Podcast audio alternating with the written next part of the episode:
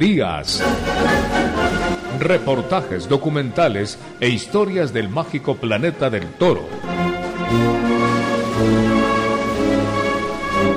Un programa radiofónico de Gonzalo Ruiz Álvarez, al aire desde 1982 por Radio Quito y Platinum FM del Ecuador.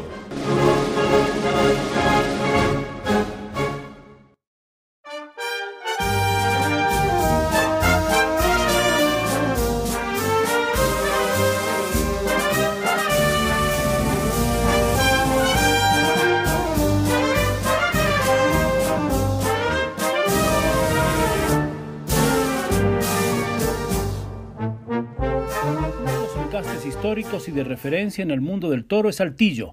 Procede del tronco de Vista Hermosa. Saltillo fue fundada en 1854 por Antonio Rueda de Quintanilla, marqués de Saltillo. En 1820 había comprado la ganadería de Picabea de Lesaca. Rueda fue un auténtico aficionado y muy exigente en la selección hasta crear su propio encaste. A su muerte, en 1880, la ganadería pasa a su viuda, Francisco Osborne, y a su hijo, Rafael Rueda Osborne, que murió en 1918. Fue en ese periodo que van las primeras vacas y sementales hacia México para hacer una gran ganadería de la que hoy proceden mil cabezas de ganado, según José Luis Prieto Garrido en su libro El Toro Bravo, Ganaderías Míticas. En 1912, una parte de Saltillo fue vendida al conde Santa Coloma y en 1918 llega la ganadería a manos de don Félix Moreno Ardanuy en el término de Palma del Río, Córdoba, es la famosa ganadería a la que el maletilla Manuel Benítez, luego el célebre cordobés, hacía sus incursiones nocturnas y dice su biografía que dio muerte a un toro semental con una bayoneta.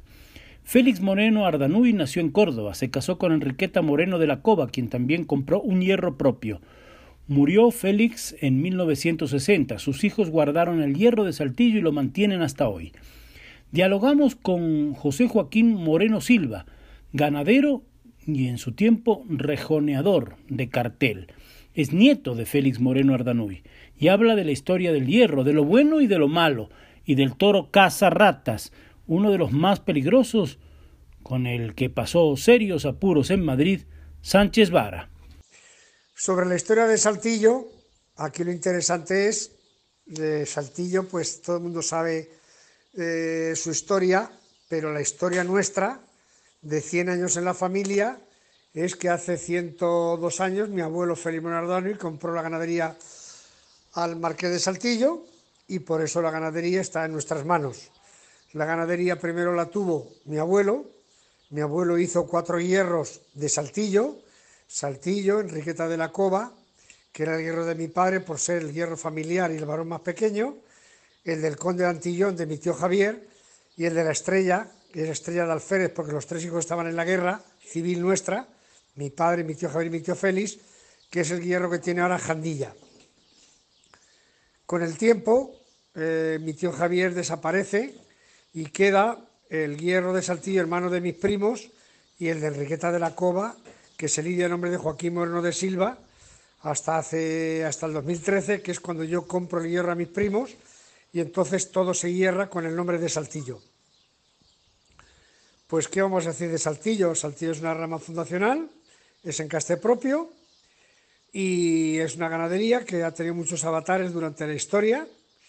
Yo estoy muy ilusionado con ella. Estamos teniendo éxitos magníficos, como fue hace poco la Vuelta al Ruedo en Madrid en San Isidro del Toro Astudero.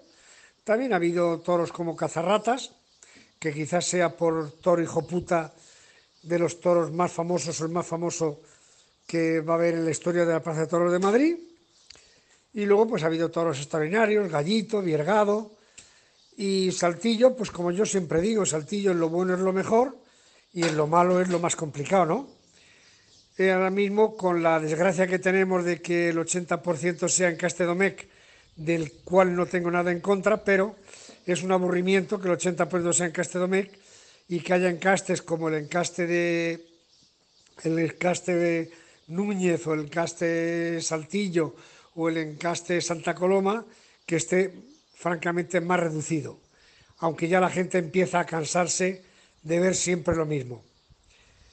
Luego las características del toro saltillo, pues es un toro que es diferente a todos los demás, por lo fino, por la mirada, por lo corto de cabos. El ganadero Moreno Silva define las características del toro de saltillo, de finas formas, cabos bajos, no tan voluminosos y una mirada viva. Pues las características, pues es un toro diferente, la prueba que tú, por ejemplo, si estás en el campo bravo, a muy poco que seas aficionado, el encaste de saltillo es un encaste, eh, el, tipo zootécnico del toro es totalmente diferente pues al encaste Núñez, al encaste eh, Juan Pedro, al encaste Domecq. Es un toro que es eh, pelo cárdeno, suele ser, muy fino de cabos, no es muy desarrollado de pitones, pero los cuartos posteriores y los delanteros suelen ser muy bien hechos en el sentido de que son de manos no muy largas. Es un prototipo de toro que zootécnicamente muchas veces raya en la perfección. Preguntamos al ganadero cómo desarrolla la tienta y qué toreros acostumbran a ir a su ganadería. Escuchemos. Yo el tentadero de, vacas, pues el tentadero, lo que para mí es más importante es el caballo, es lo que más me interesa. El torero para mí es secundario, pero no cabe la menor duda de que, claro, lo primero que tiene que hacer una vaca o un toro para sementales es es que me gusta en el caballo, que vaya cuatro o cinco veces al caballo, que vaya como en estilo, que, que se quede fijo en el peto, que meta la cara abajo y que, y que se vaya temperando en cada puyazo, se vaya temperando más. Luego lo que es muy importante es en los tentaderos, pues es llevar toreros que, saben, que sepan tentar. Como ahora mismo los toreros, un tanto por ciento muy grande, lo que tientan es en Caste Domecq, pues hay muy pocos toreros que, puedan disfrutar y tú puedes entender que saben tentar este tipo de ganadería. Pues en mi casa pues viene todo el mundo, ¿no?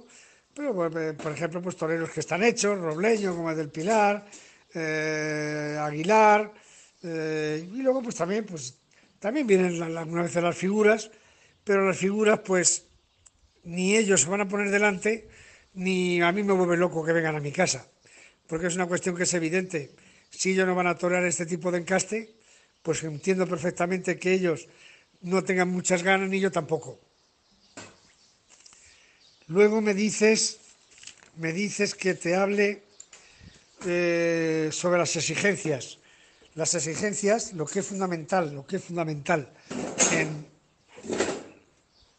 en, un tentadero es que además de la bravura de la vaca, el toro que estás, estás viendo bien para sementar o bien porque lo has metido en la plaza, porque quieres ver esa reata, lo que es fundamental es, ante todo, la humillación, que es una de las virtudes más grandes de Saltillo, la humillación, la clase, el recorrido, la durabilidad, y luego también es súper importante que sea una fijeza especial.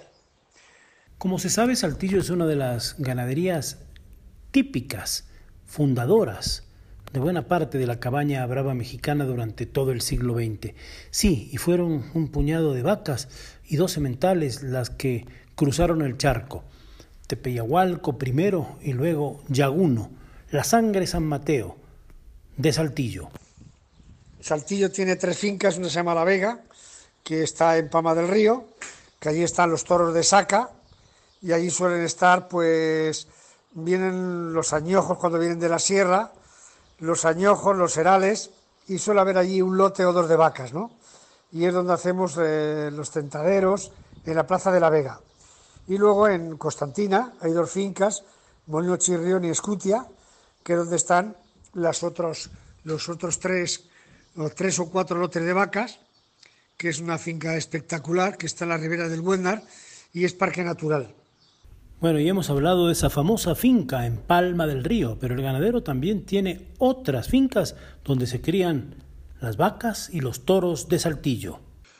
Eh, sobre lo que me dices de Saltillo y México, pues no cabe menor duda de que ha sido la sangre que más ha predominado eh, una vez que fue allí a México y ahora mismo el 60% de la ganadería mexicana son, son en casta de Saltillo, aunque estén en un momento muy bajo de raza, de casta y de clase y tendría que hacer algo porque sinceramente yo lo que veo en las corridas que televisan desde la México dejan mucho que desear.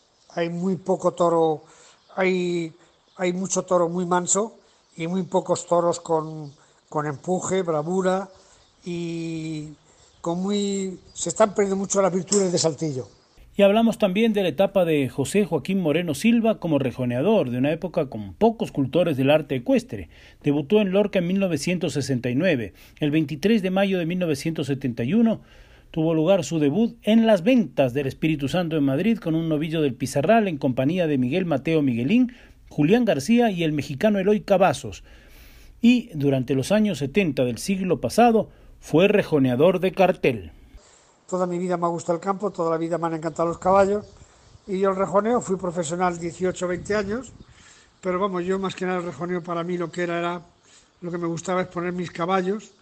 En época mía era muy divertido porque éramos 8 o 10 rejoneadores, no como en este momento que hay, hay más rejonadores que toros y es un aburrimiento. En la época mía pues estábamos yo, Vidriel, los Peralta, eh, Moreno Pidal, estábamos 8 o 10 y ahora hay 200.000. Y luego, pues, decirte más o menos todo esto que te he dicho, tú ya me contestas si te vale todo lo que te he dicho y si no, pues te digo más.